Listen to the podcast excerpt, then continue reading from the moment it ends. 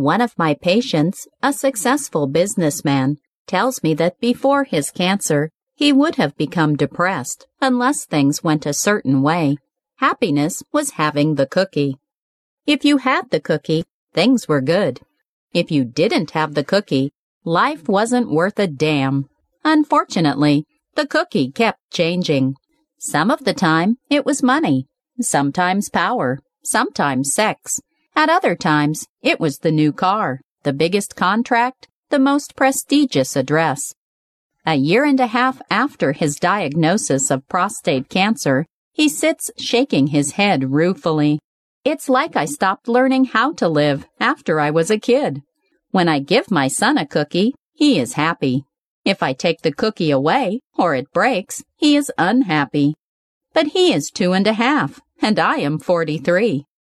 It's taken me this long to understand that the cookie will never make me happy for long. The minute you have the cookie, it starts to crumble, or you start to worry about it crumbling, or about someone trying to take it away from you. You know, you have to give up a lot of things to take care of the cookie, to keep it from crumbling, and be sure that no one takes it away from you. You may not even get a chance to eat it because you are so busy just trying not to lose it. Having the cookie is not what life is about. My patient laughs and says cancer has changed him. For the first time, he is happy. No matter if his business is doing well or not.